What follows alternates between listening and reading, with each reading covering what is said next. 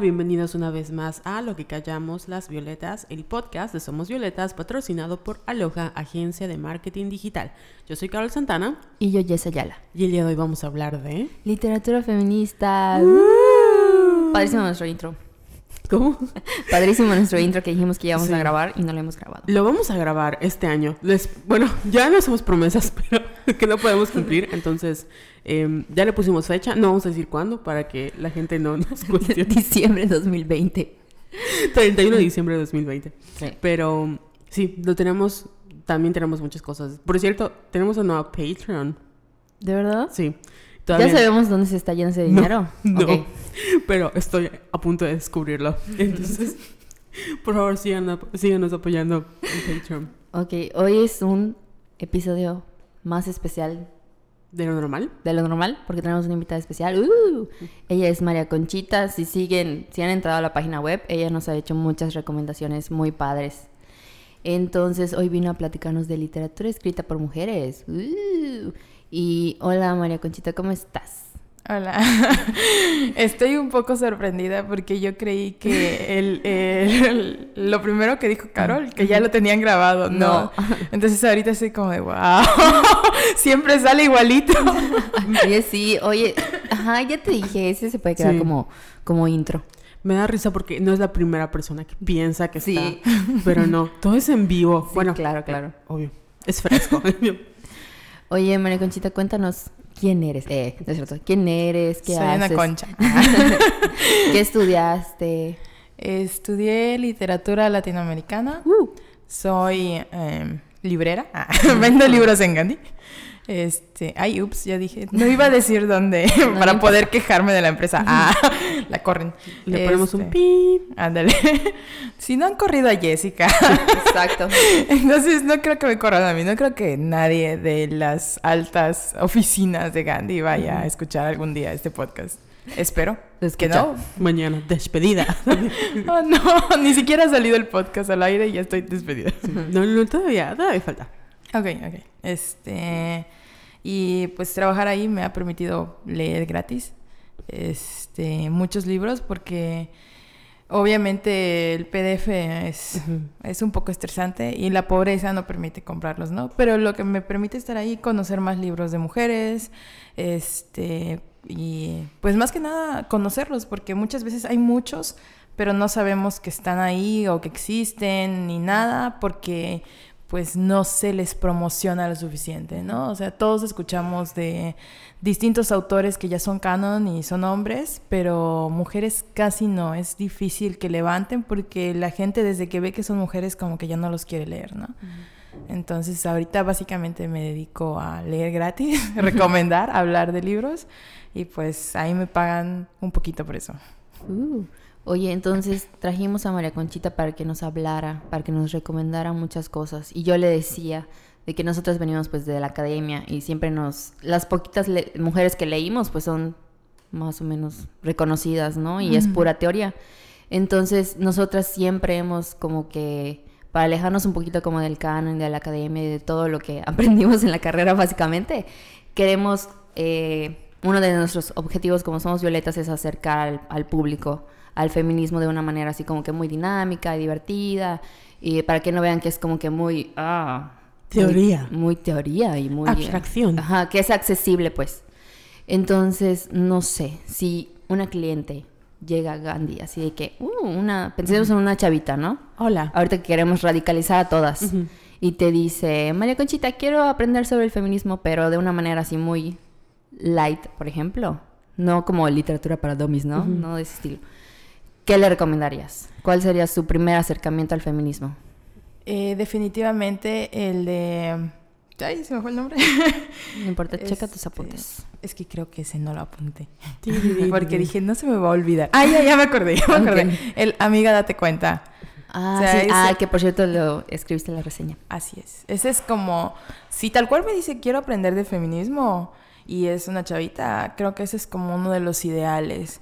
Este, yo lo veo un poco más para niñas, pero ya saben, porque uno es radical. Este, pero también es adecuado pues para chavas un poco más, no sé, 15 o por ahí, porque aunque sí toca temas que tal vez ya conozca o que ya le enseñaron en la escuela, pero pues vas, expones y se te olvida. Este, la forma en la que está escrito es más amena, es divertido, es un libro, no es como el Cubole, que el Cubole lo lees y estás escuchando la voz eh, estándar chaborruco en tu cabeza y que usa palabras que uno ya ni al caso. Está cañón. Ándale. no, no, no. En el este, en el Amiga Date Cuenta sí es un lenguaje más o menos. O sea, se ve que las chavas que lo escribieron son unas chavas, ¿no? No unos señores que están tratando de explicarte la vida este, y que no tienen este sesgo moral, este, porque toca pues, muchos temas. Eh, habla de, no sé, los tatuajes, habla de las drogas, habla de, de cosas que pues este, están como ahí en el día a día.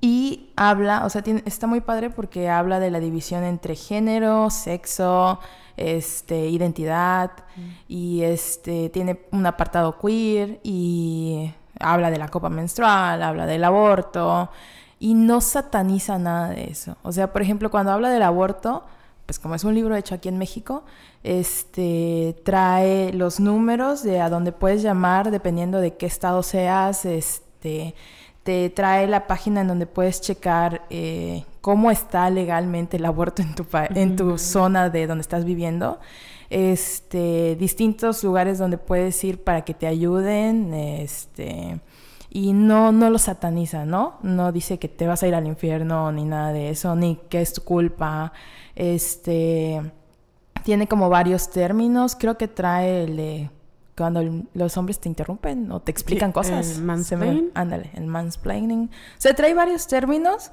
y al mero final trae como una línea chiquita del feminismo con como explicación muy, muy breve y muy sencilla. Pero cuando tú llegas al final del libro, pues, o sea, ya lo entendiste. Exactamente, ya lo entendiste con todo lo que dice, ¿no? Sí. Tengo miedo a la mesa. No, no, y tiene algo que mencionaste en tu reseña es que es un libro como a nosotros nos tocó el Eh, o sea, no es la misma educación que van a tener otras, porque ahorita van a tener una educación más abierta y llegas con, ok, ya que tengo esto, ya puedo decir, me interesa la teoría queer, o me interesa saber más sobre mm, el mansplaining, o me interesa más, ya como que te abre un poquito. Sí, básicamente. Entonces, sí, la verdad está súper padre. Digo, es triste que todavía vendemos el cubole. Y me ha tocado tener que venderlo porque pues llega la mamá y te pide el cubole, ¿no?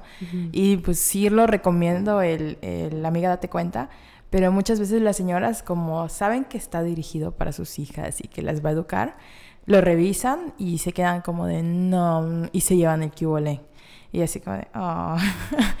Entonces, prefiero a los papás que, que, nada más lo compran por comprar y, ah, señor, está más barato, la amiga date cuenta. Y es como, yay. Una radicalizada. Oye, pero creo que tiene que ver con esta parte de que dices de la, del sesgo moral. Sí. de que obviamente en el QOL sí lo encontramos y en el amiga date cuenta no. Básicamente. O sea, el QOL sí es como de. Eh, tú te tienes que cuidar, tú eres la culpable de esto, de ah, aquello, de lo otro, ¿no? Tal vez no literalmente dice tú eres culpable de que te pase esto, pero la forma en la que lo está escrito, pues sí lo dice, ¿no? En cambio, en el amiga date cuenta, no. Ah, oh. Ese es un buen, ese no lo he leído. Sí, pero nosotros lo regalamos.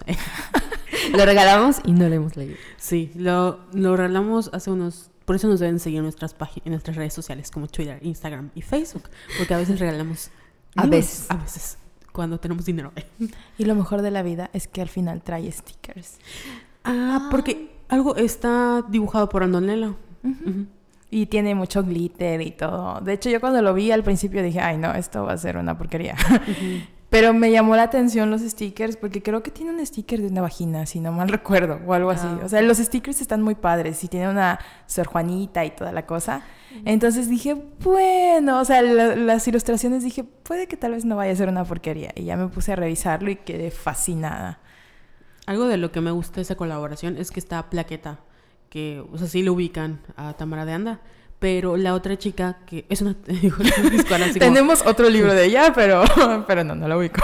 es este la colaboración que hizo con Andonela, que es una de mis artistas favoritas. Pero lo que ella hace es que es como su, su dibujo es tal vez un poco muy grotesco. Entonces, cuando ves, por ejemplo, el Kibole, que es rosita y todo no sé qué, y luego ves el Amiga Date Cuenta, que es como más grotesco y vivaz, y es una de las cosas que le criticamos al Kibole, de que nosotras todo es como muy mm, calmado, y en estas nuevas, y en los hombres son más como colores vivos. Sí. Y en esta versión es más como de... "Eh", y está muy padre que podamos por fin decirle a las niñas no tienen por qué leer cosas rosas, que no está mal, sino que también tienen un abanico de posibilidades y las niñas pueden ser groseras y grotescas y, y está bien. Y lo, no es tan grotesco, al menos visualmente el libro. Este, o sea, sí tiene como su glitter y todo, ¿no? Entonces eso hace que tampoco como que se asusten tanto los papás. Los que lo revisan, sí, porque si son como medio cerrados y ven aborto y las líneas de, de los números, pues sí, no van a quererlo, ¿no? Pero pues no, o sea, el libro igual es amigable, a pesar de que los dibujos no son rositas. Oh, Los papás arruinando todo como siempre. así es. Un clásico. Oye, y por ejemplo, si se acerca una chica más grande como yo, de 22... Ah, no es cierto. No es cierto, no es cierto. Tengo, Tengo 28. Yo tengo 21. ¿Qué le recomendarías? Ya hablamos así como para las chavitas, que básicamente el problema son los papás. Básicamente. Pero ya una vez que brincamos con esa etapa de mis papás no me van a decir qué puedo leer y qué no, ¿qué le recomendarías a una chica más grande? Pues depende más o menos. Si es alguien que no lee, porque la verdad hay Ah, gente que casi no lee, Es ¿no? un factor muy importante. No le voy a dar como un libro como muy largo o muy denso que le vaya aburrido o- algo así, ¿no? Entonces hay uno muy bueno, este, que igual, eh, bueno, ese ya es como una novela gráfica que hace esta chica, este, a ver, ese sí lo voy a buscar, porque ese sí lo apunté. este, Idiotizada se llama. Es de Moderna de Pueblo. Es una chava que igual hace Ay, ilustraciones y que este, se está agarrando fuerza Sí. eh, en Instagram. No sé en dónde más, pero en Instagram sé que sí. Entonces ella tiene una novela gráfica que se llama Idiotizadas, un cuento de empoderadas y hadas con, con su H, ¿no? Este, en ese es una chava que, pues, es esta, la protagonista es esta moderna de pueblo, ¿no? Este, que se va de su pueblo, este, a la ciudad y allá como que tiene varias amigas. Y se muda con una chava, este, que es como lo contrario a ella, porque pues ella llega con la idea de que pues que se tiene que casar y, y, pues toda esta como moral que le enseñaron. Tal vez no llegan sí con ella, pero sí, o sea, sí tiene estas ideas, ¿no? De, de la sociedad sobre la mujer y no sé qué.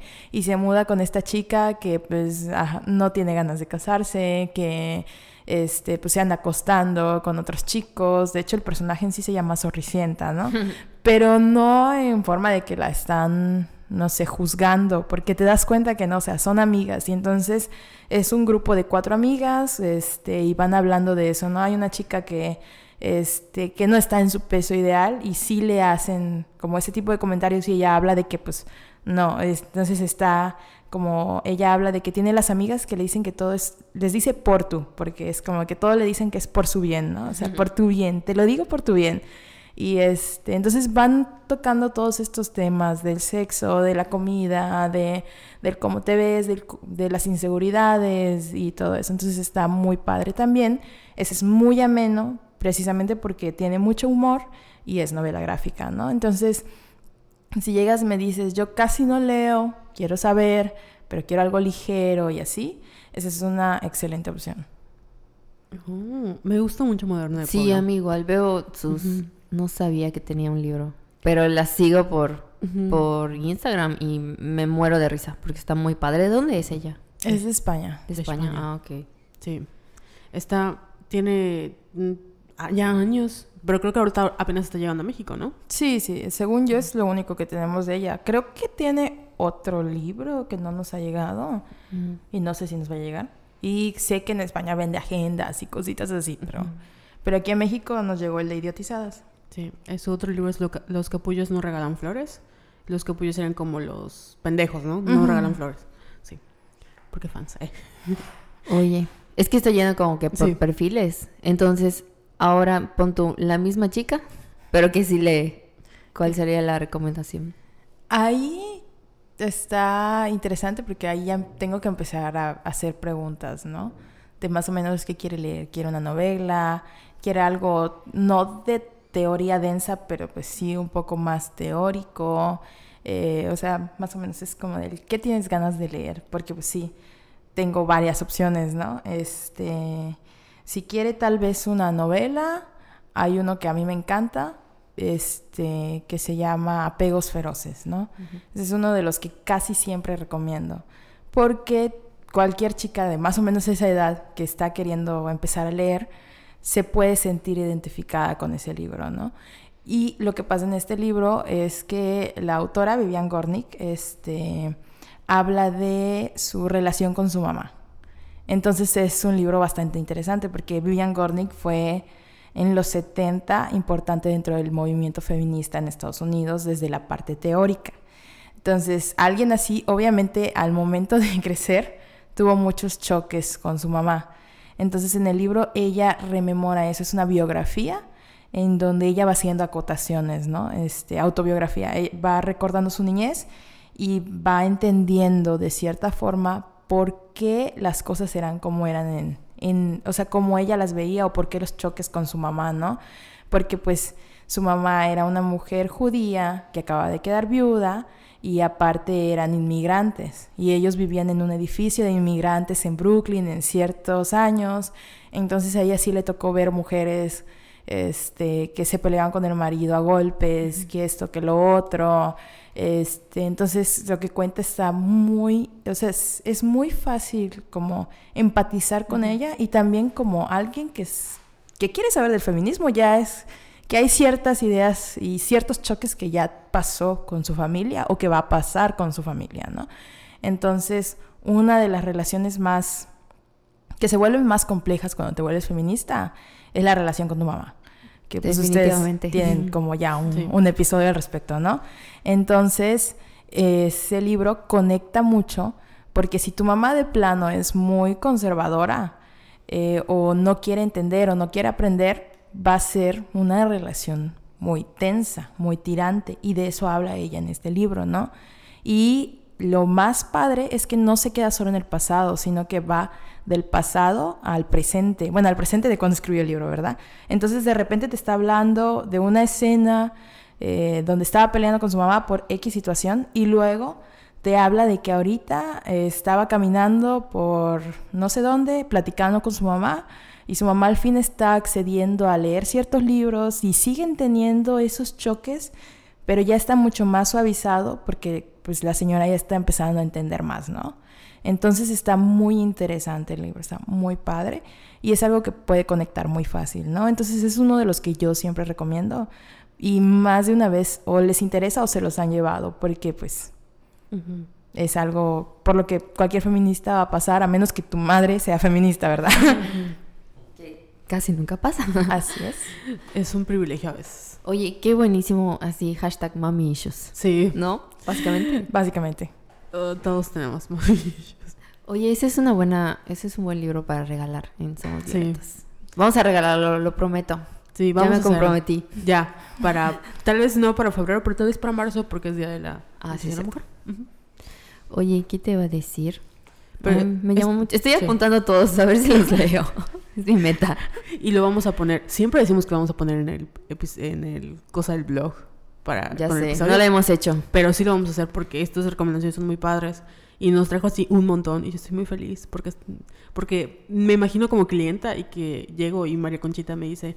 La, la, la, O sea, Gandhi, de ver, ¿dónde estás, Gandhi? ¿Dónde está? Aquí hay un material muy bueno para Sí. Para aumentar el sueldo. Obvio. Y para hacerle su propio podcast. Sí, eso estaba pensando, Gandhi. ¿Ya ves? Sí, ay. Mira, es más fácil que si haga los podcasts y escriba. Sí, estrategia de marketing gratis en Gandhi. No, pero estos a libros... puedes encontrar en cualquier parte. Wayne, Wayne, que me contrate a alguien que me pague más. Ah. Oye, es que lo estoy apuntando porque luego le voy a pedir a Claudia las reseñas. Ya lo sabía. ¿Y tú crees que no las tengo planeadas? O sea, en mi mente ya están escritas todas las reseñas de los libros que apunté, pero es solo en mi mente. Oye, y ya hablamos de una persona que le gusta leer y esta fue como novela, ¿no? Mm, ¿Está escrita como novela o como autobiografía? Pues lo tenemos en la sección de literatura. Ah. Así que engloba todo. Engloba un poco de todo. Y yo, una de las eh, que te platicaba antes de que entráramos al, al aire, es que, por ejemplo, si a mí me gusta la novela como fantástica, o me gusta como esta parte de, de young adult, y es- quiero hacer como la transición de estoy leyendo em, mm, literatura mainstream o comercial, y quiero leer este, algo que esté como relacionado allá, ¿qué me recomendarías? Hay uno que me encanta y que recomiendo un poco más para niños. Pero si te gusta la literatura fantástica, pues va a entrar súper bien. Que es de Catherine Applegate. Es una autora, según yo, estadounidense. Este, que me gusta mucho, la amo mucho. Escribe puros libros para niños, ¿no? Este, pero hay uno, o sea, no todos se centran como en. De hecho, casi ninguno se centra en cuestiones de género. Pero este yo lo recomiendo mucho porque lo que me encanta del libro es que la protagonista es este femenina, no es una mujer, es, es, es un libro, haz de cuenta que Tolkien mezclado con Harry Potter y cosas así, ¿no? O sea, es un libro de fantasía épica en donde hay distintas razas. Este, se supone que hay cinco razas que como que gobiernan el mundo. Y la protagonista es parte de una de estas cinco razas, pero que ya se considera casi casi extinta. Este, porque los cazan, ¿no? Y los cazan según esto por su piel, pero en realidad este, esta raza es capaz de saber cuando alguien está diciendo la verdad y cuando alguien no. ¿no?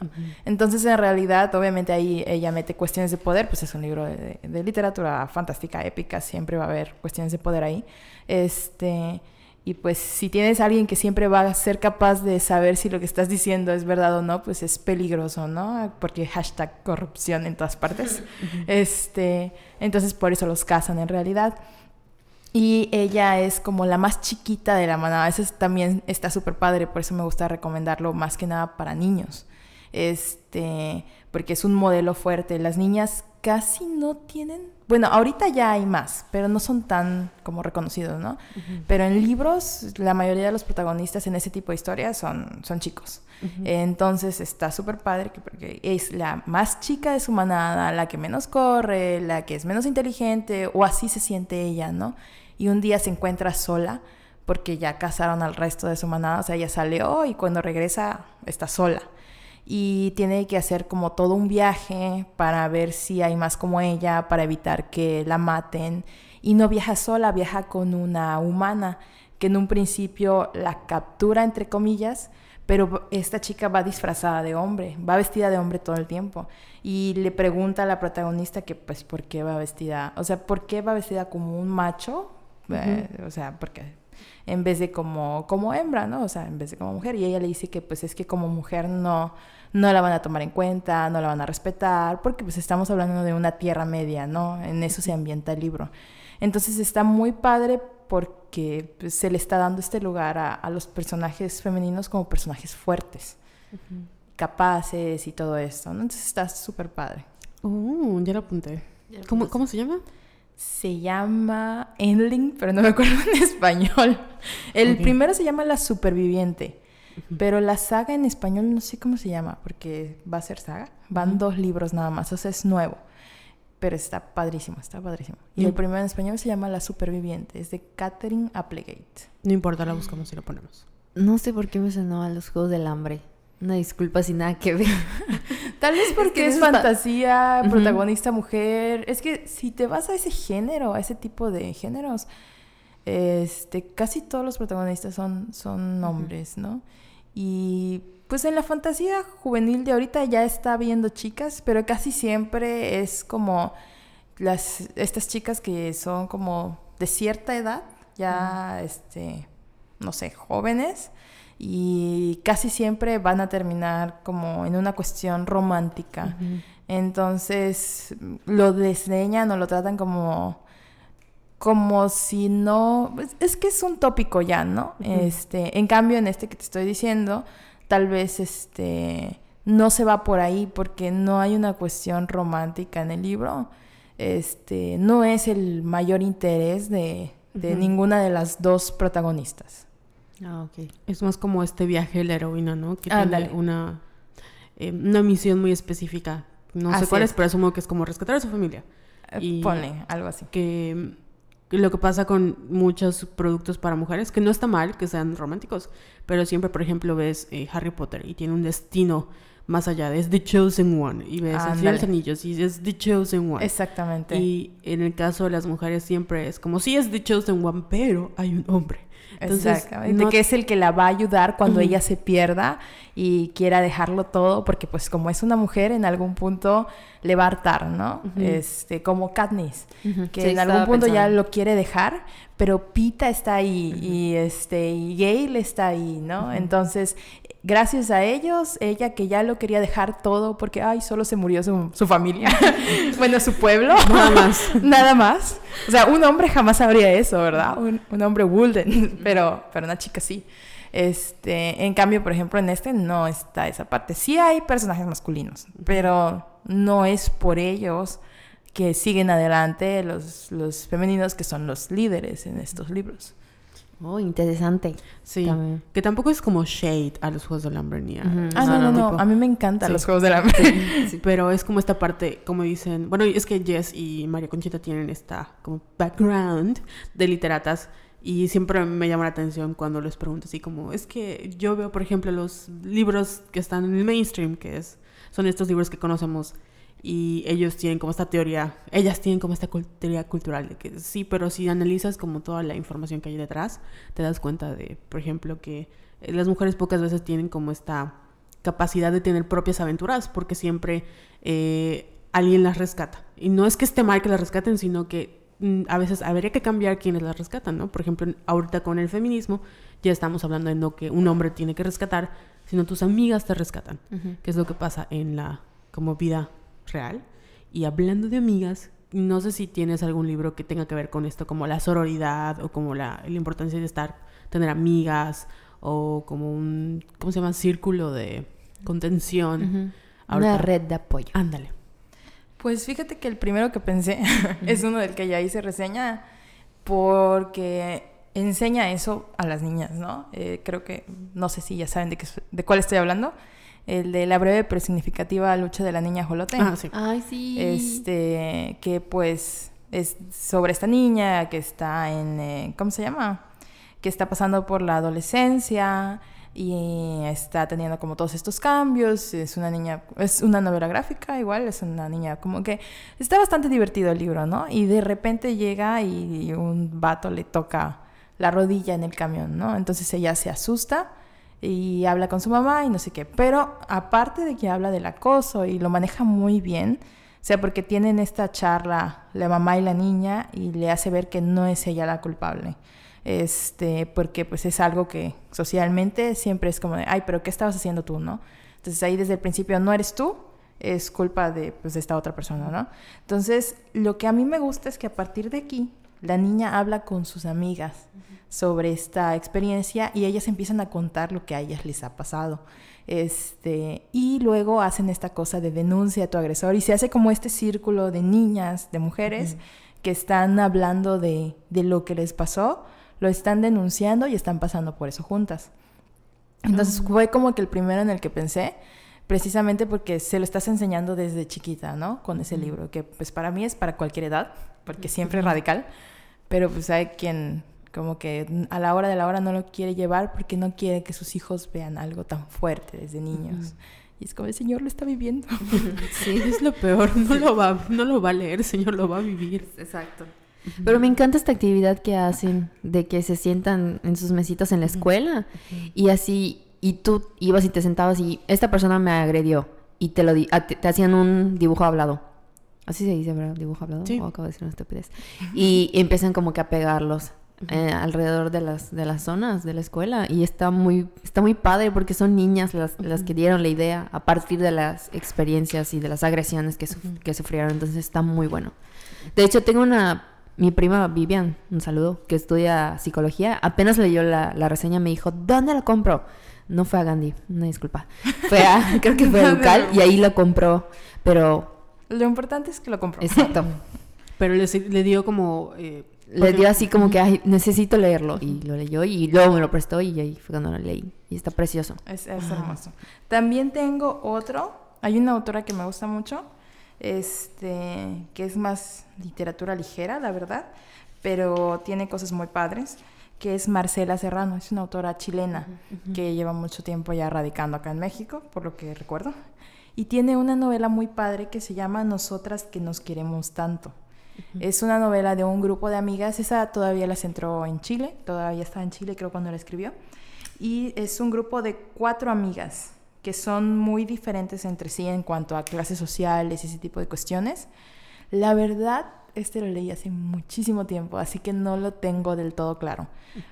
No me acuerdo bien cómo se van conociendo. Sé que tiene que ver con una institución.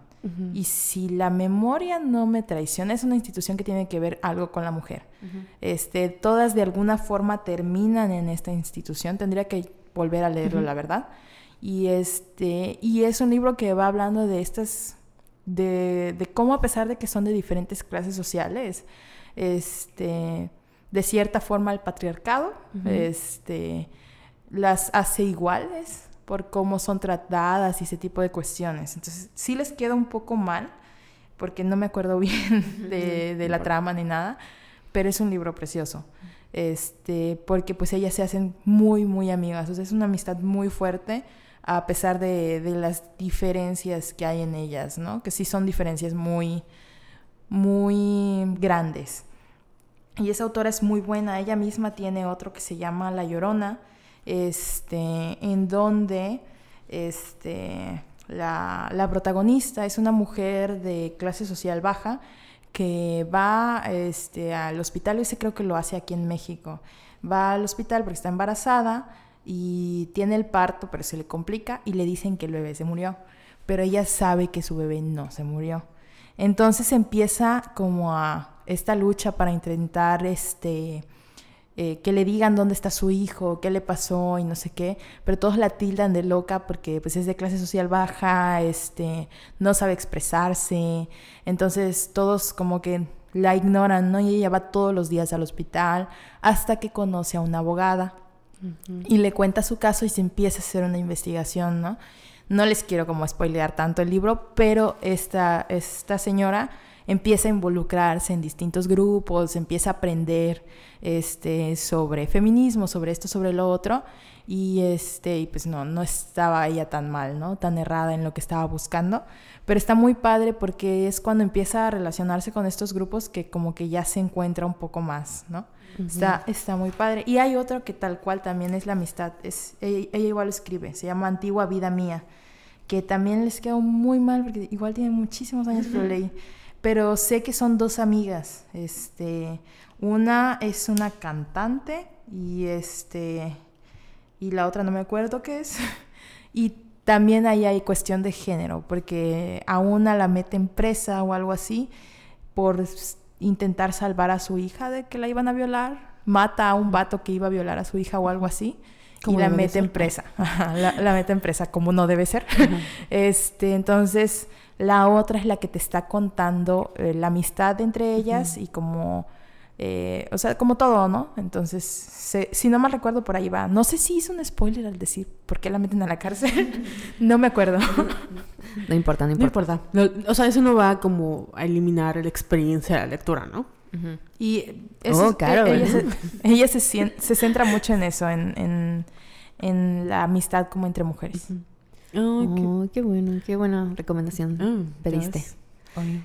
Y yo soy más de cuentos.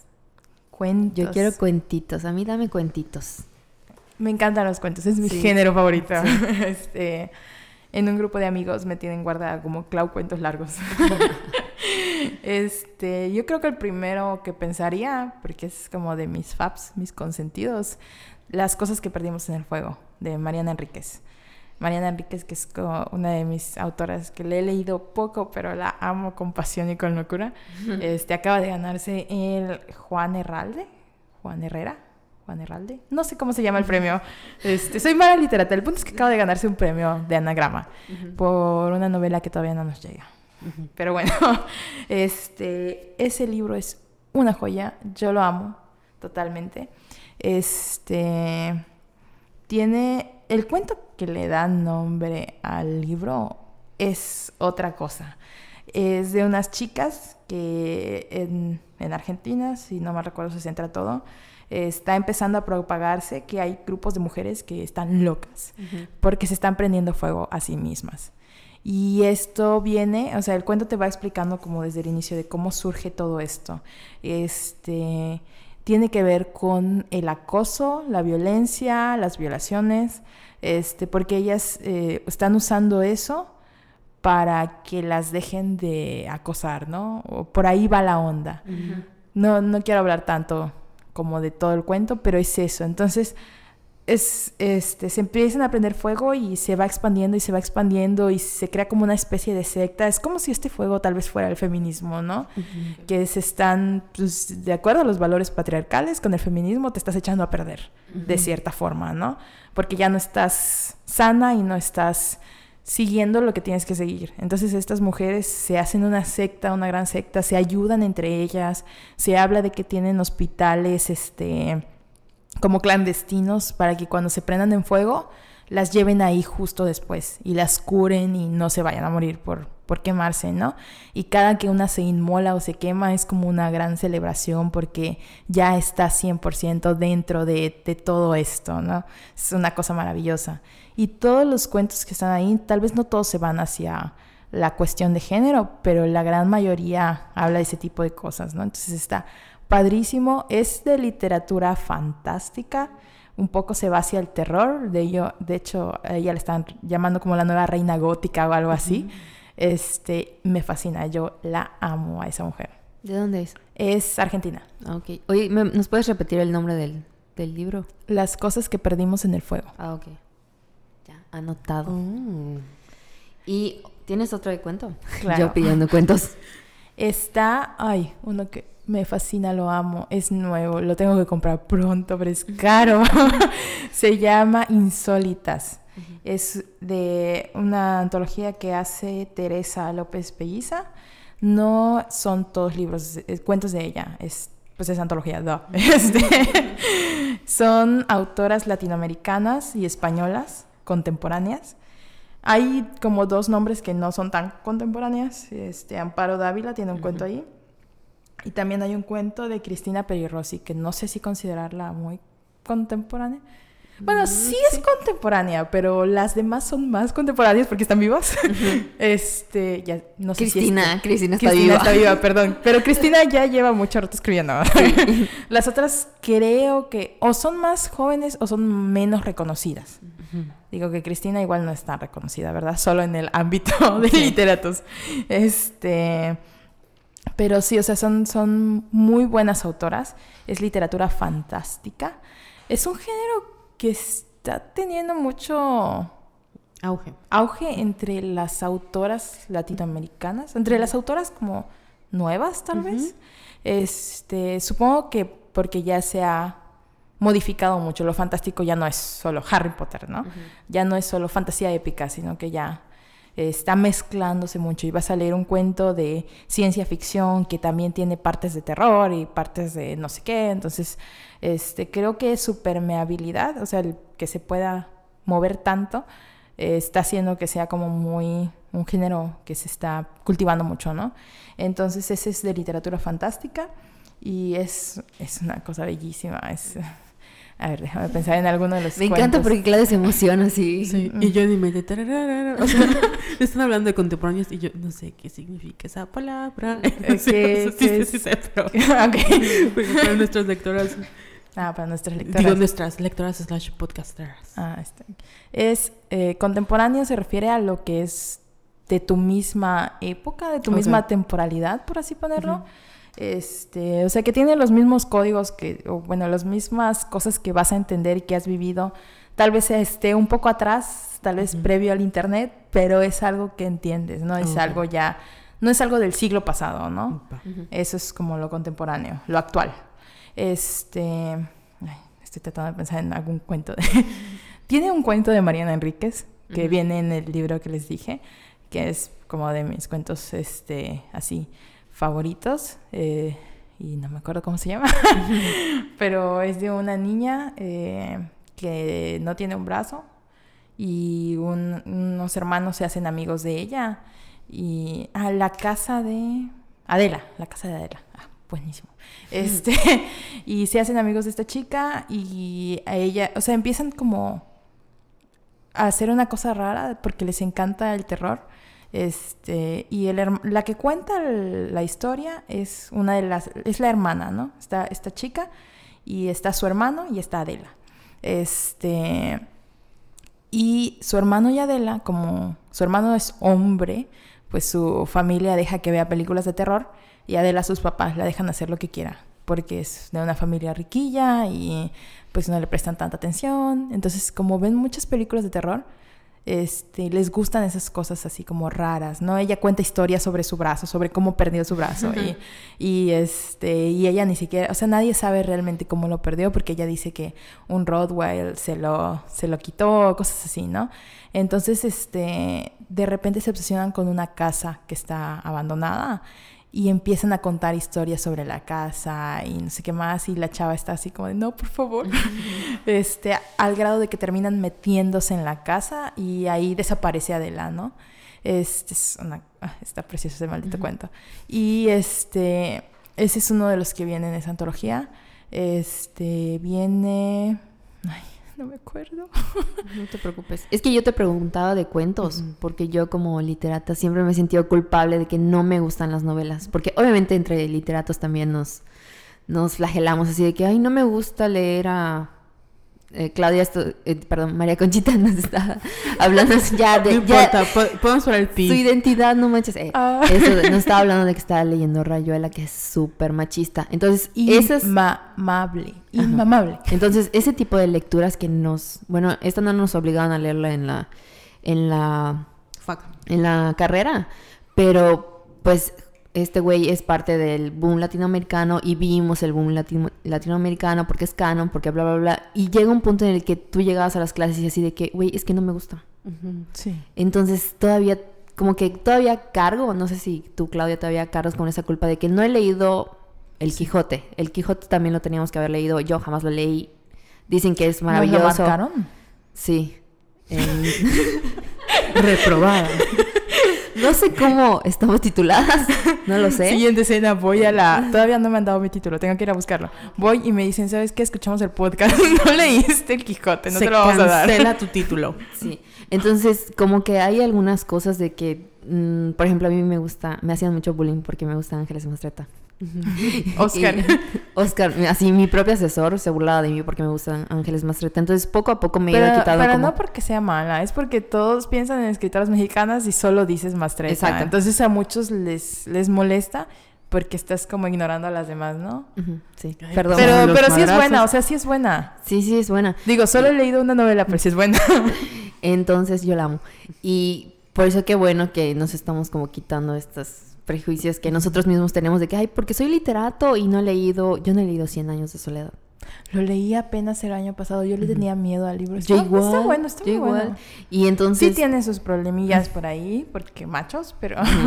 Entonces, como quitarnos estos prejuicios así de que, ay, no he leído... Y también tenía este, este, cuando empecé con todo lo del feminismo y mi tesis es, va por ahí, no es como que feminista, feminista. Bueno, sí es feminista. Pero yo cuando llegué a mi seminario de tesis era así de que no sé nada, no he leído a Simón, no he leído cosas teóricas. Entonces sí me pegaba así de que, hoy no sé nada. O sea, según yo, por no haber leído como que canon, yo no sabía nada sobre feminismo. Pero ya ahorita me está valiendo madres poco a poco y ya, gracias a Claudia por recomendarnos cuentos, porque yo amo los cuentos y no soy fan de, de las novelas. Y la gente muchas veces no lee cuentos. Por ejemplo, yo no leo cuentos porque mi idea de leer es como novelas, ¿no?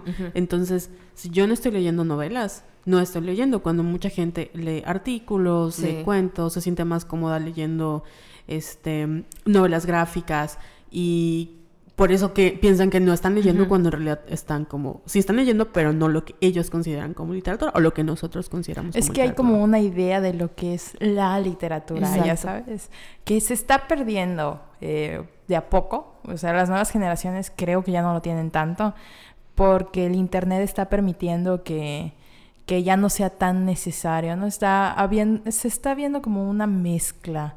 Entonces ya ahorita no es como la literatura, el Holy Grail o algo así, ¿no?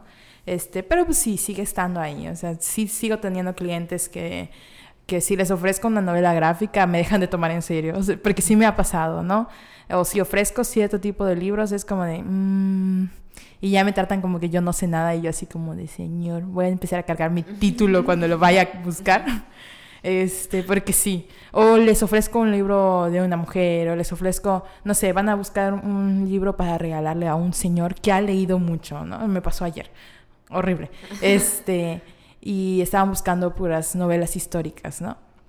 Entonces, este, pues los, los que me pedían no había. Este, es un clásico, ¿no? Ya desde ahí ya se emputan.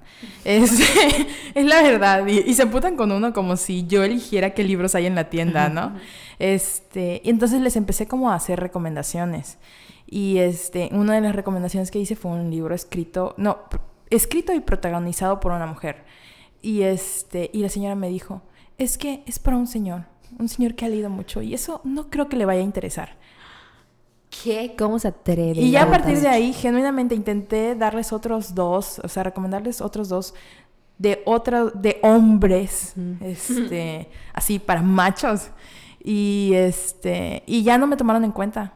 Porque simple, simplemente porque les digo un libro escrito por una mujer, protagonizado por una mujer, ya no o sea, no importaba que yo les recomendara el libro ideal, protagonizado por un hombre sobre la guerra y cómo él solo venció a todos o algo así, ya no me iban a tomar en cuenta porque les recomendé un libro escrito por mujer. Y ahí dije, bueno, bye. Y esa es parte como del discurso que ahorita vemos, por ejemplo, en Internet, en Twitter, de cómo las historias de los hombres son las historias universales, por ejemplo, eh, las historias de guerra, ¿no? Como dices tú, de, eh, fue a la guerra y venció todo. Y solo vemos la cara de los soldados y la gente que luchó, pero nunca vemos la otra como cara de la moneda o la historia universal, que son las mujeres. Por ejemplo, yo no había cuestionado que las historias de parto, o sea, eso es parte de la vida, es historia universal pero no las consideramos como historia realmente verdadera porque no la protagonizan hombres. Entonces toda esta parte lo como cotidiano, lo no, ¿cómo se llama? Lo, dent- lo- el espacio pri- privado que vi- las mujeres viven en su casa, o sea, lo cosa que, las cosas que no sean como el espacio público, que no, no han sido protagonizadas por mujeres, no las tomamos en cuenta como historias de verdad. Entonces, si tú lees que eso pasaba con Jane Austen, que ella habla sobre lo... Es que tiene otro nombre, no es lo cotidiano, ¿Lo íntimo? Ajá, tiene su... Sí, ahorita se me va a acordar. Como habla de esta parte de el día a día de la mujer, es como, no es literatura universal. Y en realidad sí es literatura universal porque para la mayor parte de la población que somos mujeres, Like la mitad de la población o un poco más. Sí. es parte de nuestro día a día. Y los, nosotras, como mujeres, no podemos decir, yo no quiero leer a García Márquez porque no es parte de mi día a día. Tenemos que leerlo porque es parte de la literatura y es lo que te forma.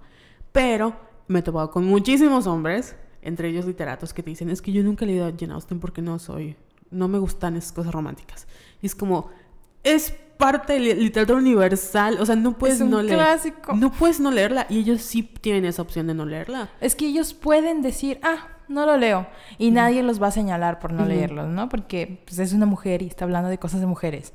Pero tú como mujer no puedes decir, ajá, no he leído 100 años de soledad porque es como de, ¿cómo? ¿Cómo te atreves, no? O sea, ¿cómo te atreves a decir eso? O decir que no lo quieres leer o que no te llama la atención, este, cuando es como... eh, es el padre de la novela, no sé, este, contemporánea, del realismo mágico, todo esto. ¿no? Sí, sí está fuerte que tengamos todavía el... Imagínate haber estudiado literatura. O sea, es lo que... Porque ustedes saben que estudiamos en la misma facultad por diferentes carreras y yo ahorita que veo como mis años de estudiante siento que pude haber hecho muchas cosas más, pero este mismo miedo de Sí. no soy lo suficientemente intelectual como para entrar a estos círculos.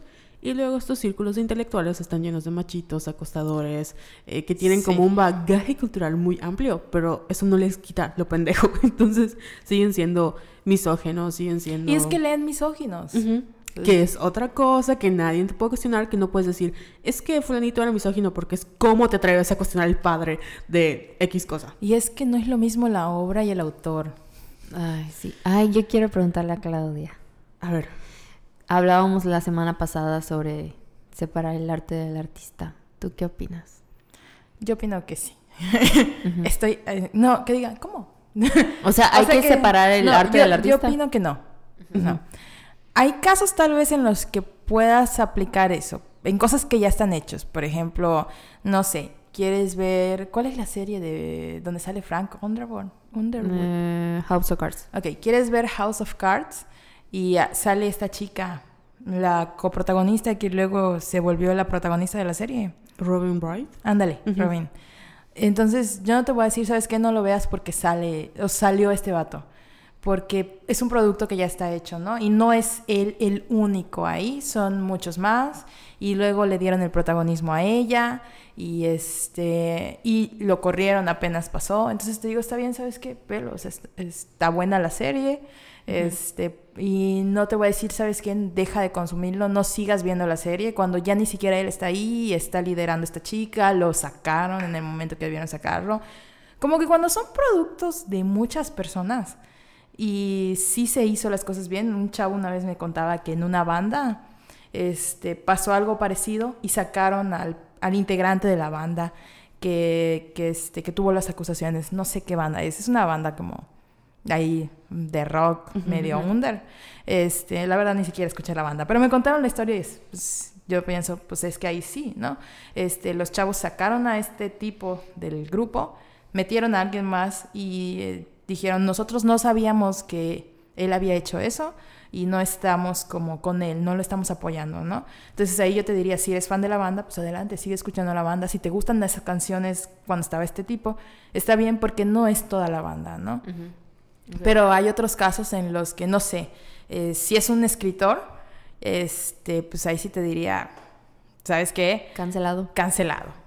Porque pues él solito produce, él solito hace todo, ¿no? Entonces ahí sí deja de darle dinero.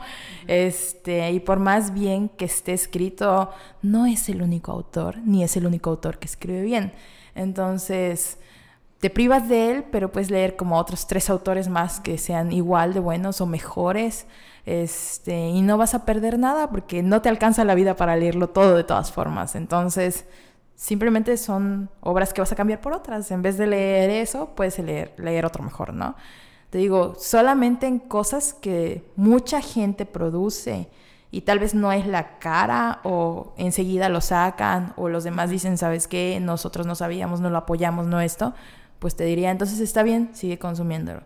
Pero por ejemplo, ahorita que ya salió lo de, vamos a seguir con Kevin Spacey, te diría que si él saca una nueva película, ahí sí, es como de, no vayas a verla. Jamás. No le des dinero, no, que su carrera ya no debe tener carrera, no, no es algo que, que deba seguir apoyando. Las cosas que hizo antes con otras personas involucradas y las quieres ver, va. Pero no andes por ahí diciendo, ¿sabes qué? Quise ver Belleza Americana porque se supone que es muy buena y toda la cosa, pero no vayas después de verla a decir, ah, es que Kevin Spacey, porque no. o sea, tú la quieres ver, velo callado, no le digas a nadie que lo viste, no lo compres, de preferencia velo en pirata o algo así. Y no andes por ahí diciendo, sí, Kevin Spacey en esa película, no sé qué. no. Si quieres alabar a alguien, alaba a las actrices o algo así, ¿no? Ok. O critícala, en todo caso. O sea, si, lo, si tienes que verla, pues eso no te puede como eliminar, por ejemplo, en el caso de los pintores, que muchas de sus obras están construidas a base del dolor de mujeres y también los escritores, ¿no? Sí. Entonces, si la vas a ver porque la tienes que ver en teoría, porque te lo obligan en la escuela, porque eh, esa, o sea, entiendo que esa obra fue como un factor determinante para los sucesores, está bien, pero eso no le quita que no puedas criticar que muchas de esa obra tiene elementos machistas o tiene elementos transfóbicos o tiene elementos que hoy en día ya van a ser, este, no es que las generaciones, bueno, sí la generación cambió, pero no es que nosotros seamos más sensibles a esas cosas, es que finalmente nos damos cuenta de que tenemos un poder de decisión muy amplio en decir, no voy a consumir esto, porque cuando esto se creó, dañó a muchas personas y el que se siga celebrando, como les dijimos, todas en esta mesa y en todo el mundo tienen una, un Me Too o tienen un Sten, una historia que jamás vamos a contar. Y nos ha tocado ver a nuestros agresores siendo, recibiendo premios, siendo celebrados, y es como de, no mames. O sea, imagínate a una, por ejemplo, Woody Allen. Imagínate la hija de Woody Allen, que Woody Allen va a seguir haciendo películas y nunca lo van a sacar de Hollywood. Lo que debe de sentir al ver que todo ese mundo que le dice, sí, apoyemos a las mujeres, sí, vayamos a hacer este, mm, eh, el Me Too, y ver que no te creen, que le siguen dando premio a tu papá o a tu padrastro, imagínense el, o sea, a tu agresor allá en vivo. Sí, sí, y sí. que hagas lo que hagas, no vas a poder eliminar, el- o sea, nada de lo que él diga va como a sanar esa parte de ti, que que está bien, no tienes por qué perdonar. Y todos los intentos como de ser, eh, los apoyos que hagas hacia las mujeres se van a sentir totalmente falsos porque estás viendo que la gente que te apoya, entre comillas, está celebrando a este abusador. Exacto. O sea, sí está bien que las cosas que en su momento marcaron algo, pues las veas y veas como algo que marcó, pero en efecto, no las celebres, ¿no? Sí, o sea, se vale, o sea, no va a pasar nada con criticar una obra o con dejar de verla. Hay muchas opciones, hay muchas mujeres que nunca han agredido que pueden leer, que también es algo que Guadalupe Reinas ha tratado como de... Sí, maravilloso el Guadalupe Reinas. Yo apenas lo descubrí, no lo terminé. Solo leí dos libros, maldito diciembre. pero, es maravilloso. Pero está padre que estas como actividades vuelvan a sacar porque al final también es este por ejemplo, yo no soy una persona que pueda hacer retos de lectura, porque no puedo. O sea, mm, no puedo. Puedo leer, si leo un libro al mes, ahorita por mi trabajo, es como muy bien. Pero eso no significa que no puedas leer artículos o que no lea otras cosas, que es lo que decíamos de que eh, afortunadamente se ha ampliado un poquito esta parte. Oye, y hablando de... Me llamó mucho la atención lo que dijiste sobre la literatura fantástica, porque tomamos una clase juntas. Es verdad, yo ahí conocí a Carol. Bueno, de vista ya la conocía, pero ahí me atreví a hablarle y le dije, creo que eres genial. Y yo, oh no. No fue como, no, es porque, oh no, qué estupidez decía en clase, decía puras tonterías. Claro que no. Oh, pero sí. No participabas. Ah. Obviamente, nunca fue a la escuela. Ayer me reclamaron porque eh, mis amigos nunca me habían ubicado. O sea, los chicos con los que ando no me ubicaban porque decían que yo nunca iba a clases. Y yo les dije, es que hubo un año que yo no me acuerdo que hice de la carrera. O sea, de verdad falté, yo no me acuerdo, a veces me despertaba, a veces no. Entonces, sí, probablemente fueron esas fechas que no recuerdo que hice de mi vida.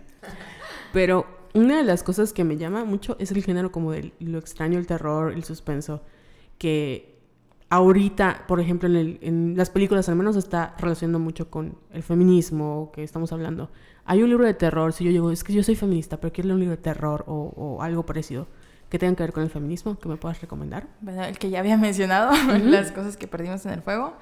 Este, déjame ver de lo que apunté. Debo tener algo más por aquí. Este.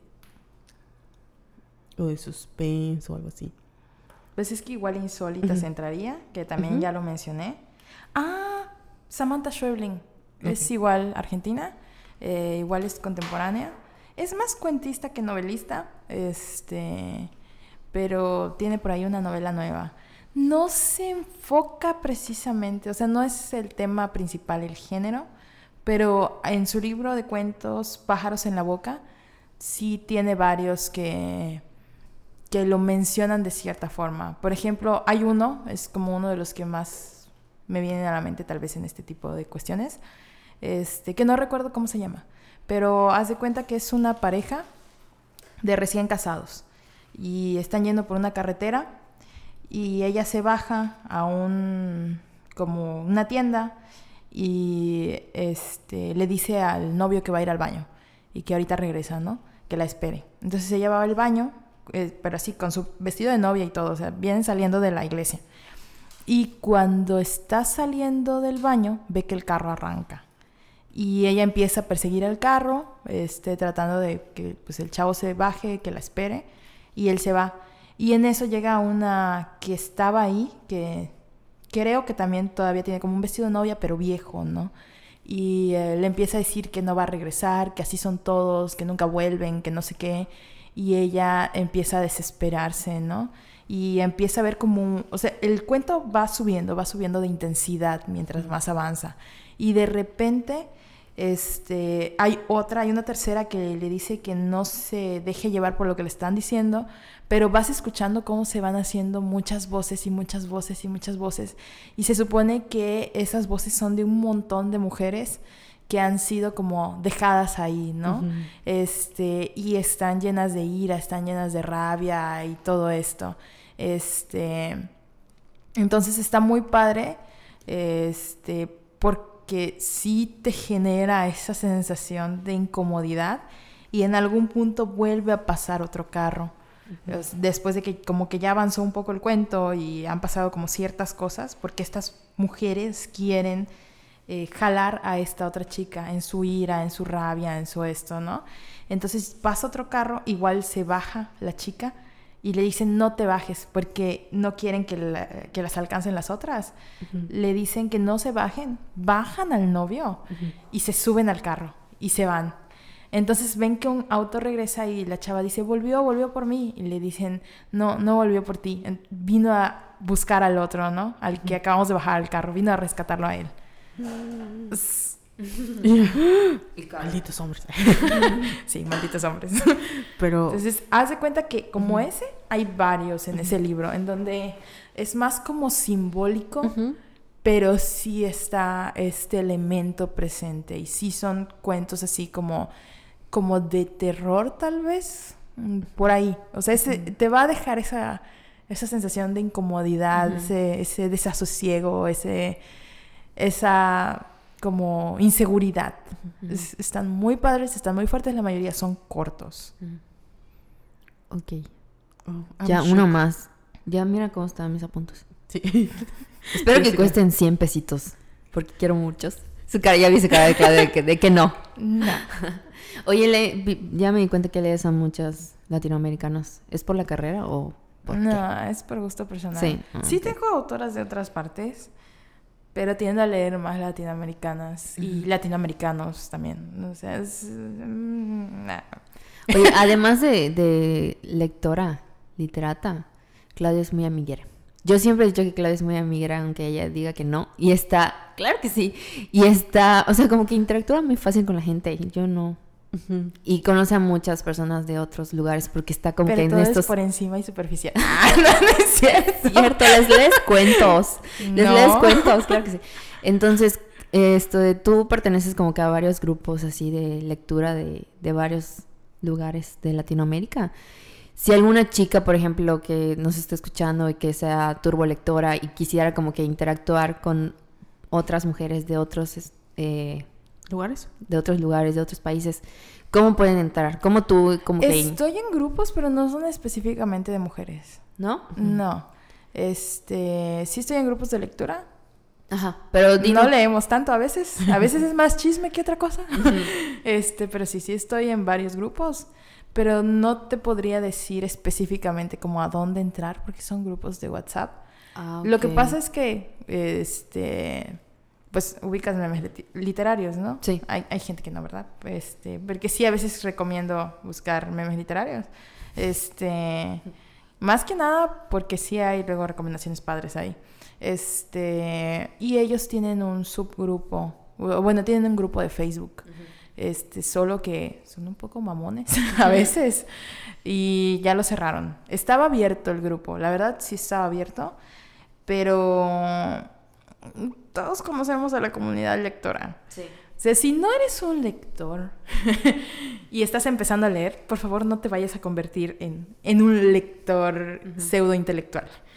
Este, porque son como Jessica dice, gente que te hace sentir mal porque no has leído X o Y, este, o porque, no sé, no lees como 100 libros al año, este, porque no conoces a los novels, porque, no sé, porque lees literatura fantástica, porque lees literatura juvenil, para niños, comercial, este, entonces, sí hay su gente ahí muy pesada, muy mamona.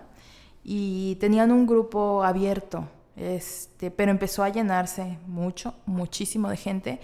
Y había muchos de estos lectores que se la pasaban criticando y tratando de, de no precisar, o sea, tratando mal a los demás y diciéndoles que eran unos incultos o unos, no sé, eh, ese tipo de cosas, ¿no? Entonces tuvieron que cerrar el grupo. O sea, no lo cerraron por mamones, lo cerraron porque se estaba dando mucho ese tipo de situaciones. Entonces, sí está un poco complicado entrar al grupo. Entonces tengo una idea para ti. Deberías de ser el club de María Conchita. de puras mujeres lectoras. Estaría padrísimo. Está el grupo, de- o sea, pudiera salir eso, no, no tanto mío, pero si ubican que Dani tiene un grupo de Facebook, Dani Olivares. ándale. Ah, ok, ya. Tiene un grupo de Facebook de, de Mérida, de, feministas, ¿no? Oh, sí, sí, sí. Este, sería, o sea, sí estaría padre como que de allí que ya existe ese grupo, sacar tal vez un grupo de WhatsApp, este, o un, un subgrupo de Facebook de como más de, de lectoras. Pero sí estaría muy padre, ¿no? O sea, yo sí. estoy, te digo, en varios grupos, pero no es solo de mujeres. Este, y sí se lee de todo un poco y se manda poesía. Y he descubierto, como que ahí me está empezando a gustar la poesía. Este, de a poco. Porque luego no la entiendo. Pero este, pero sí, o sea, sí tengo como amigas de otras partes. Este, y sí está muy padre, o sea, si ya tienen un grupo, o si tienen forma de entrar a uno, o si tal vez a partir de este podcast se les ocurre que, ¿sabes que Entre nuestras amigas vamos a crear un grupo y vamos a hablar de literatura. Este, esos mismos grupos luego se terminan convirtiendo en como un grupo de apoyo muchas veces, o ahí empiezas a conocer gente, ¿no? Yo tengo como que un grupito ahí sí de amigas que solo, o sea, una es de Argentina y las otras dos son de aquí de México, pero una es de Tampico y la otra es de Aguascalientes, ¿no? Este, y nos conocimos en estos grupos y ahí ya tenemos como nuestro grupo de apoyo en donde pues, empezamos tal vez al inicio solo hablando de literatura y ahorita ya estamos hablando de, pues cuando necesitamos como apoyo emocional, porque sí te sirve mucho o a veces es más fácil abrirte con gente que sabes que probablemente nunca vayas a ver, este, que tal vez con tu compañero de trabajo o con tu amiga, que por más que la quieras, a veces hay cosas que te da pena decirle, no sé cómo ponerlo. Sí, sí. Entonces, muchas veces sí, sí ayuda mucho ese tipo de cuestiones. Oh, qué bonito. Oye, otra cosa que te quería preguntar. Tú que tienes mucho contacto con la gente, jeje, en la librería, una así una experiencia muy bonita que, ya nos has contado algunas en el grupo, porque yo estoy en un grupo con Clau, porque amigas mm. de la universidad. Entonces, no sé, algo que nos quieras contar, así que le recomendaste un libro a tal persona o, y fue un día muy bonito. Tengo varias experiencias, de hecho, he hecho como amigas, bueno, clientas especiales en, en Gandhi este, a partir de a veces la literatura y otras veces ya pasamos como al feminismo o cosas así. Entonces sí tengo como varias experiencias, pero también tengo como experiencias malas o cosas así. Por ejemplo, algo de lo que sí les quería hablar, este, aprovechando que estamos como hablando de experiencias, es algo que me parece muy interesante que está pasando con, con un libro en particular que se llama Sí, sí, es contigo. Es un libro de unas youtubers, Calle y Poché estas youtubers son novias y este pues tienen su, su, canal de YouTube, ¿no? Entonces, este, ya lo intenté ver, no, no soy parte de la chaviza y no soy de maquillarme ni nada de eso, entonces, pues no, no fue tanto conmigo el, el canal, este, pero ellas sacan un libro, este, es una novela que coescriben y se inspiran en su historia, se supone, pero no es su historia, es una historia de amor este, LGBT de dos chicas. Este, pero hay algo muy interesante que pasó, o todavía pasa un poco tal vez con el libro, que es que para Navidad o para otras fechas han pedido ese libro. Entonces muchas veces van las mamás a comprar el libro. Y el libro en la portada son las dos chicas, son las dos youtubers, están este, como acostadas pero no sé cómo, eh, cómo describir. Como tomadas de la mano, ¿no? Mm, algo así. O sea, están juntas, no se están besando ni nada por el estilo. De hecho, las dos están como acostadas y mirando como hacia la cámara, ¿no? Hacia arriba. Y están sus cabezas una al lado de la otra, por la posición en la que están, ¿no? Y pues se llama así, si es contigo. Entonces, las mamás muchas veces, este pues ven el libro, o sea, llegan, te preguntan por el libro y cuando ven el libro como que se quedan en shock las señoras, ¿no?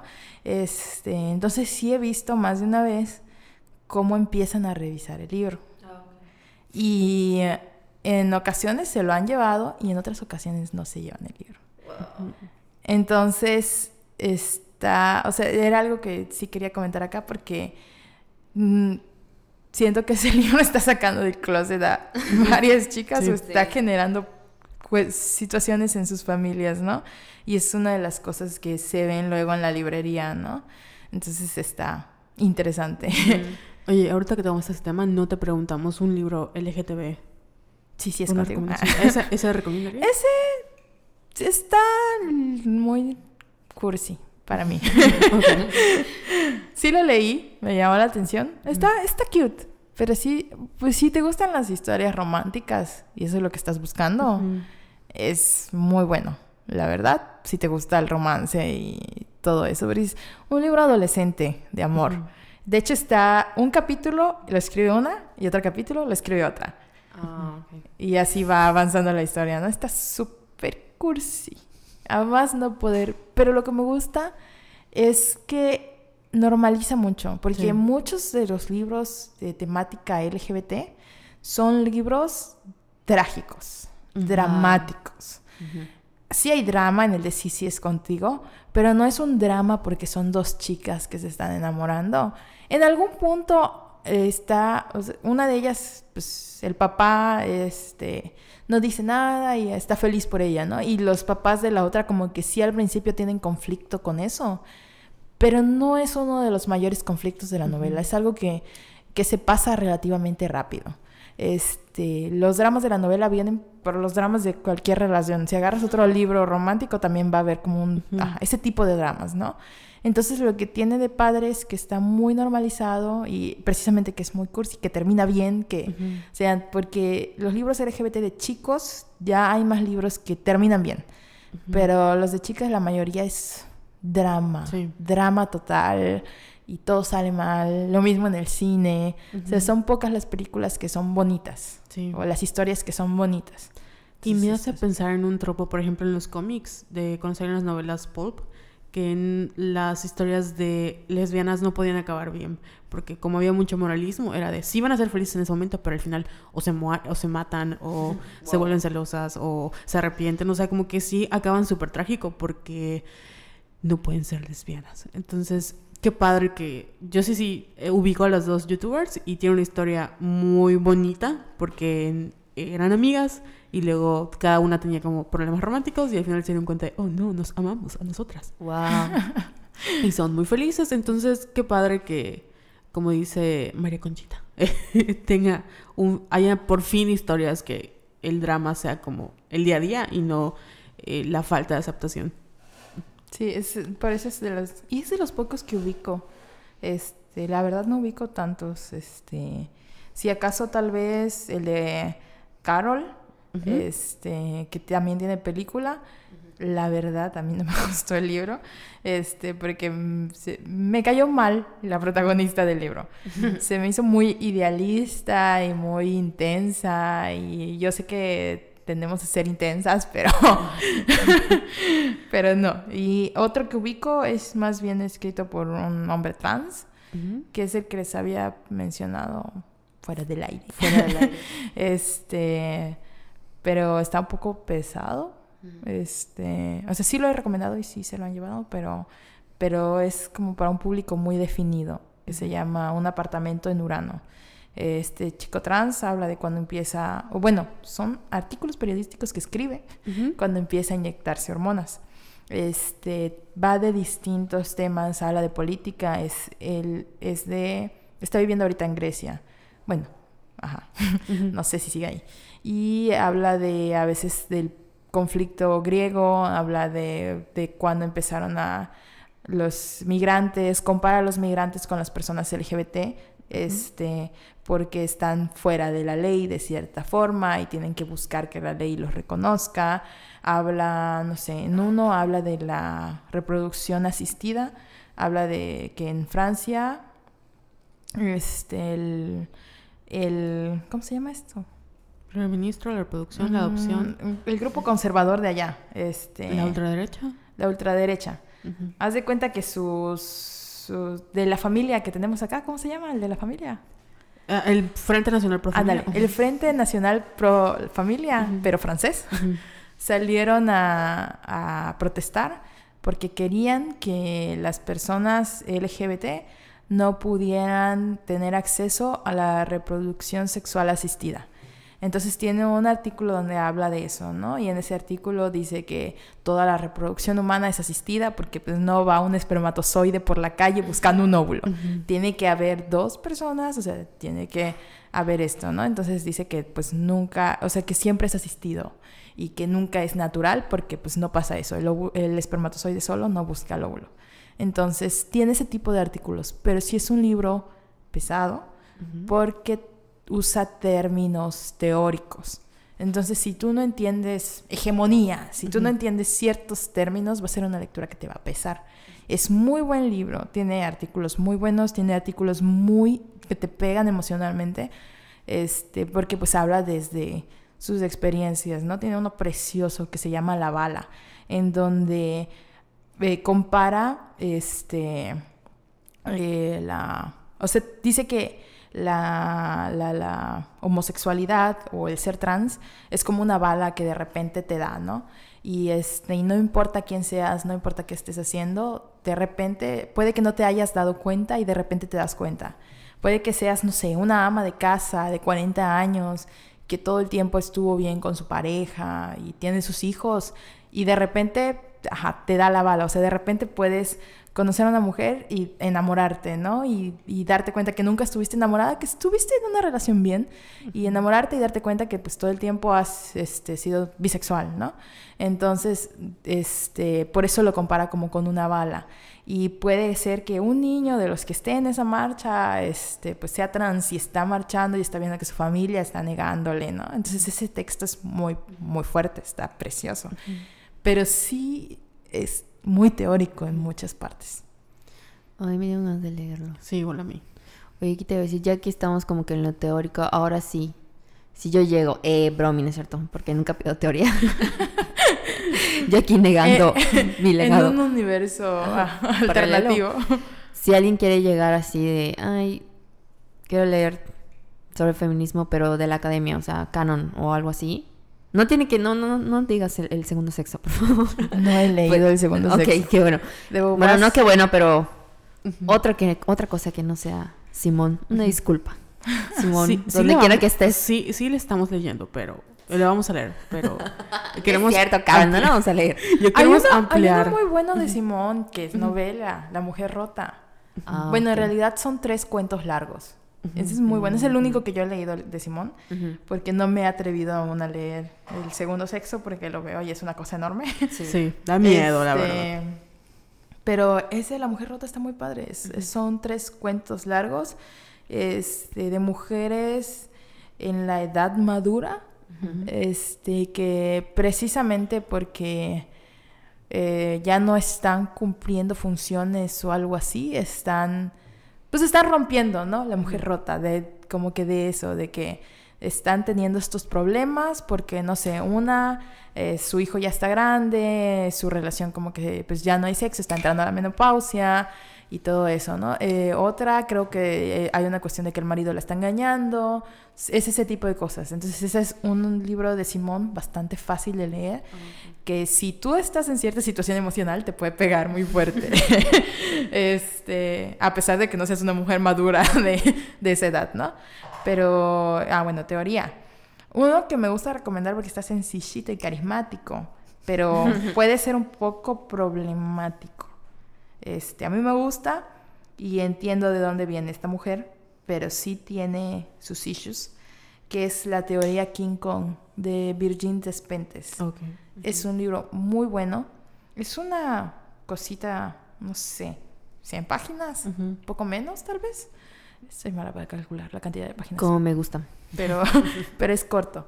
Es un libro de ensayos. Son ensayos no tan académicos, son ensayos un poco más este, literarios. Este, y habla, por ejemplo, ella, en uno de esos habla de la violación, porque a ella la violan cuando es joven. Virgin Despentes no fue una como feminista normal o una mujer dentro del canon, siguiendo las reglas. Fue punk en los 70s en Francia. Este, entonces sí llevó cierto tipo de vida, ¿no? Este, fue true punk. Este, entonces a ella la violan cuando está joven, 15, 17 años o algo así, haciendo autostop con su amiga para ir a ver a una banda, ¿no? Entonces se suben con unos tipos este, que pues las llevan y estos tipos las violan.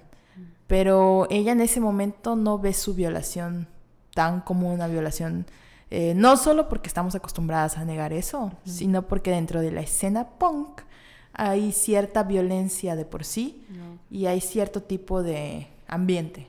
Entonces para ella es algo que le pasó, al menos en ese momento, no lo ve tan como una violación y este y sigue su vida normal después de eso. O sea, sí tiene como las secuelas, pero sigue su vida normal. Tiempo después es que ya acepta su violación como una violación.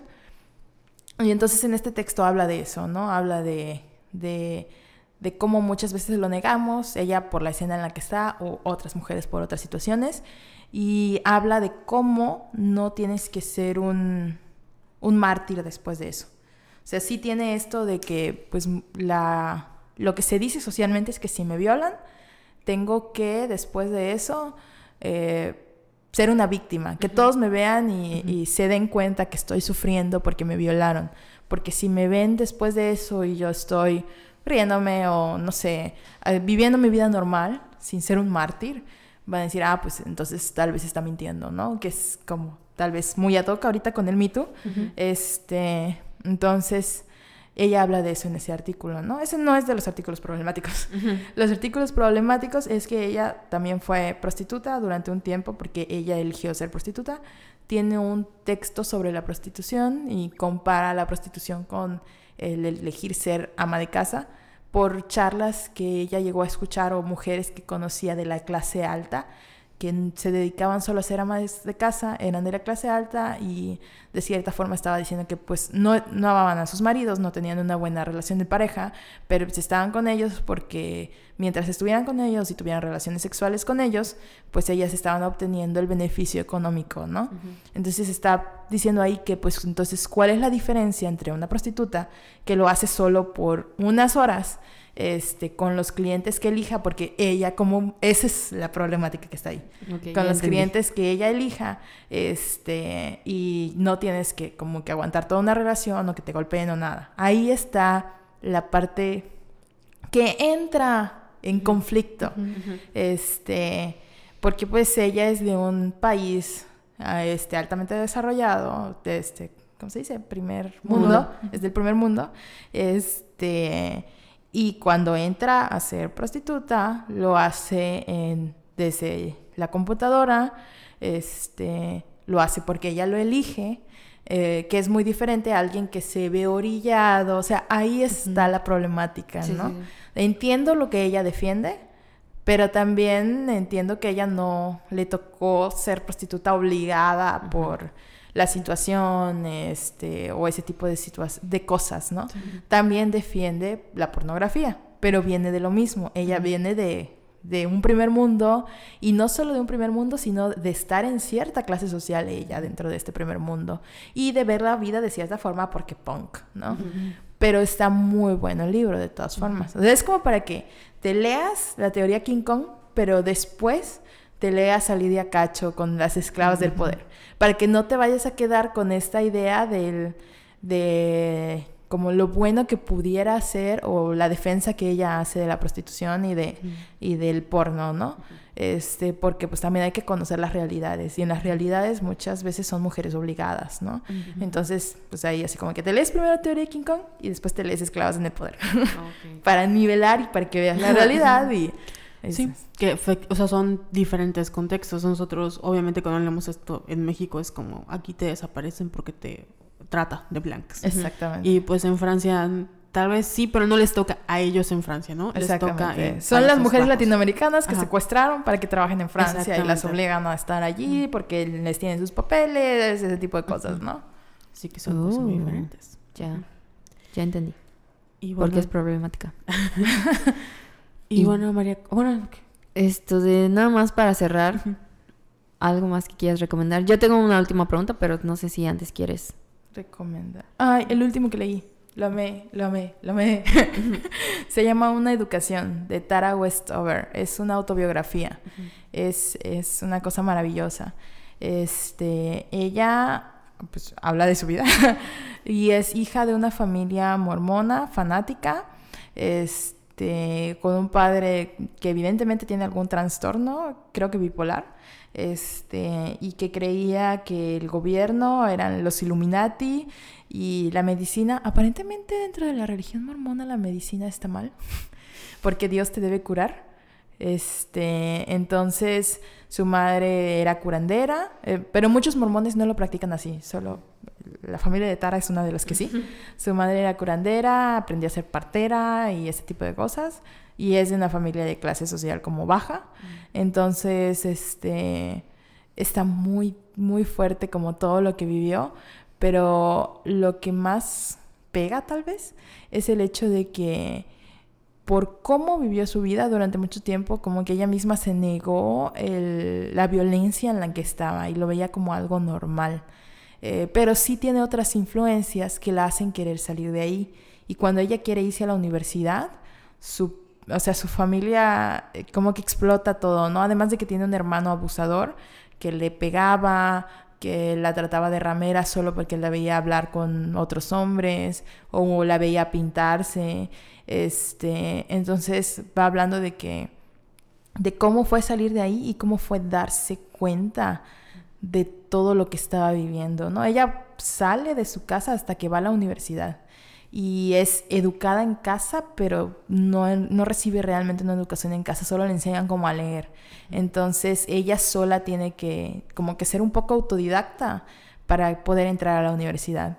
Y cuando entra a la universidad no sabe muchas cosas muy básicas, ¿no? Dice que este, cuando ella entra a la universidad y va a una de sus primeras clases, este, están como viendo algo en el proyector y ella lee algo y pregunta qué es el holocausto, ¿no? Entonces todos creen que ella está como que bromeando y el profesor, que creo que era judío, se, se enoja. Entonces ella después de eso investiga sobre el holocausto, o sea, no sabe muchas cosas ella cuando sale y las descubre este, pues, a golpe y porrazo de cierta forma y también así va entendiendo a su familia, va entendiendo a su padre y va dándose cuenta de la violencia en la que estaba, porque eso es algo que, que le pasa a mucha gente, que no saben que están en situaciones de violencia, porque lo han visto toda su vida, ¿no? Es más que nada con las personas que viven violencia en la familia, este, porque tú creces así y no sabes que estás experimentando violencia, ¿no? Entonces cuando te das cuenta de lo que has vivido, es un golpe muy brutal. Entonces, más o menos algo así le pasó a Tara, ¿no? Entonces está súper, muy, muy bueno el libro porque aparte Tara es una chingona, o sea, se fue con beca a Cambridge y con beca hizo su doctorado y toda la cosa. Es muy padre. Ay, wow. Te escucho muy padre. Sí. La quiero mucho a Tara. Sí, creo que ya había escuchado hablar de ese libro. No sé si a lo mejor lo estoy confundiendo con otra, pero tiene la misma historia. Yo creo que sí ha de ser, porque después la investigué, la busqué y tiene, la llevaron con él en The Generous. Sí, probablemente. Educated se llama en inglés. Ah, ok. Carol, ¿algo más que quieres preguntar?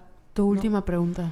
Yo quiero que nos recomiendes a, no sé, tres, cuatro, cinco autoras mexicanas. No tienen que ser feministas, nada más que digas, ay, tienes que leer a esta persona, a esta mujer. Yo diría voy a empezar así, Guadalupe Netel. Ok, Guadalupe Netel, Inés Redondo. Inés Redondo. Este, Amparo Dávila. Ángeles Mastreta. Ángeles Mastreta la recomiendo mucho. ¿De verdad? Sí. Estoy llorando. ¿Cuál recomiendas? ¿Cuál crees que recomiendo? Ah, bueno, sí. Arráncame la vida. Arráncame. Pero esa no es mi favorita. Mi favorita es Mal de Amores. solo he leído Arráncame la vida. Pero, Yo leído Arráncame la vida. Pero Arráncame la vida lo recomiendo mucho porque es uno de los más considero considero yo que es fácil de leer. Sí. y me gustó mucho. Me gustó mucho porque también habla de esta cuestión de violencia, de estas chicas que se casan jóvenes y que no saben mucho, que pasan de una patria potestad a otra, básicamente. Este, y se dan cuenta, pero pues ella como que no se queda ahí, ¿no? Entonces, me gusta mucho. Es de los que recomiendo. ¿Cuántos ya dije? muy poquitas, ¿verdad? ¿Cuatro? No importa, tú Este, esta, se me fue su nombre. Dame chance. No, ella no es de acá. y yo pensando, nunca he leído Ángeles Mastreta, perdón. Lidia Cacho, Lidiet. Carrión, ah, Lidiet Carrión, tiene uno, La fosa de agua, que te parte la madre el libro. Es una investigación periodística, pero es fácil de leer. Fácil de leer, pero difícil de leer. Porque habla de feminicidios y se centra específicamente en, en Ecatepec. Y no en todo Ecatepec, en una zona chiquita de Ecatepec. Este, entonces ella sigue seis casos en ese libro en particular. Este, y lo sigue desde la lucha que tienen que hacer los padres a partir de que desaparecen sus hijas. Porque lo primero que les dicen en el ministerio es que seguro se fue con el novio y que va a volver embarazada. Entonces en el ministerio nunca hacen nada. Los que tienen que hacer todo son las familias. Entonces las familias están buscando, preguntando. Básicamente son las familias las que investigan y mueven los casos. Y por un lado eso les ayuda a que se les dé visibilidad al caso y que se encuentre a sus hijas muchas veces, bueno, en este caso todas las veces muertas, este, pero también el hecho de que ellos investiguen hace que muchas de las cosas que se descubren se descarten porque no fueron eh, guardadas o investigadas de la forma apropiada, ¿no? Entonces los casos no llegan a ninguna parte muchas veces. En uno de los casos, la familia está busca y busca a la hija y a los tres días ya estaba el cuerpo en el ministerio, pero como los del ministerio y como todos odian a las mujeres, no hacen bien su trabajo. Entonces, por ejemplo, en uno de los casos, a los tres días ya estaba el cuerpo en el ministerio, pero la familia se vino a enterar hasta como el año después, porque el forense hizo mal su trabajo y dictaminó que el cuerpo de la chava era un cuerpo de, alguien de como 30 años, cuando en realidad la chavita tenía como 15. Entonces por eso se descarta, pero era ella. Y pasan muchos años, creo, para que puedan devolverles a sus hijas. Ellas tienen que hacer la investigación. Está muy fuerte. Es una lectura muy difícil, pero es muy buen libro. Y es esta chava que es periodista. Es La fosa de agua de... Lidiet Carrión. Ah, pues no apunté cómo se llama la autora. Valeria Luiselli, este, que acaban de darle un Ah, premio sí, con sí. Desierto Sonoro. Este, las que eh, Viviana Camacho, que creo que es la de Casas Vacías. ¿O estoy mal? Déjalo, tal vez no es. eh, Viviana Camacho es una. y este. Y creo que son todas las que voy a decir. Es que no tengo tantas mexicanas. No tengo tantas. O sea, como que tengo tres de un país, dos de otro. Hay una que está sonando mucho que es Fernanda Melchor, pero no Ay, he es leído. verdad. Ah, Ya sé, me falta leer. Es temporada. temporada de huracanes. Sí. Es buenísimo. Es de los que les recomiendo a los hombres que no leen mujeres. ¿Sí? Ah. Porque es de los que, en, por temática, por cómo está escrito y todo, es de los que llegan y te dicen, sabes que sí me encantó. O sea, hay ciertos libros, tengo como cinco libros de mujeres que recomiendo a los, a los clientes que no me leen mujeres. este, y es de los que sí se llevan porque ya como que es para abrir camino, ¿no? Una es este, Fernanda Melchor con temporada de hurac- de huracanes este, que está muy fuerte. Yo siempre que lo recomiendo digo que es como que, porque para mí así es, este, y ya me han dicho que sí, que es como si Rulfo escribiera en el México de ahora, un México violento. Eh, Rulfo hablando del Rulfo de los cuentos, no de Pedro Páramo, Ah, este, donde le da la voz a los marginados. Este, porque eso hace ella. Y es un libro muy violento, es un libro muy fuerte, así como el México que tenemos ahorita. Lo centra entre, en un pueblo entre Veracruz y, este, y el DF, este, más o menos es la región. Un pueblo chico, 50 a 100 habitantes máximo. Este, y pues yo que tengo familia por allá, que conozco por allá, y cualquiera que conozca por allá sabe que está hablando ella muy, está siendo muy realista porque en estos pueblos los chicos desde muy jóvenes se juntan en la placita del pueblo a drogarse. Y todos saben que van ahí a drogarse y que si vas te van a robar o algo, ¿no? A menos, bueno, si eres del pueblo, no. Este, pero si no, sí, o sea, es como que a ciertas horas ya no pasas por ahí, ¿no? Porque sabes que están drogándose. Sabes que tu vecino a tal hora va y, consume drogas que a veces son no sé, coca o cosas así, ¿no? Las chicas desde muy jóvenes están embarazadas o algunas se meten a la prostitución, cosas por el estilo, ¿no? Es un libro muy fuerte.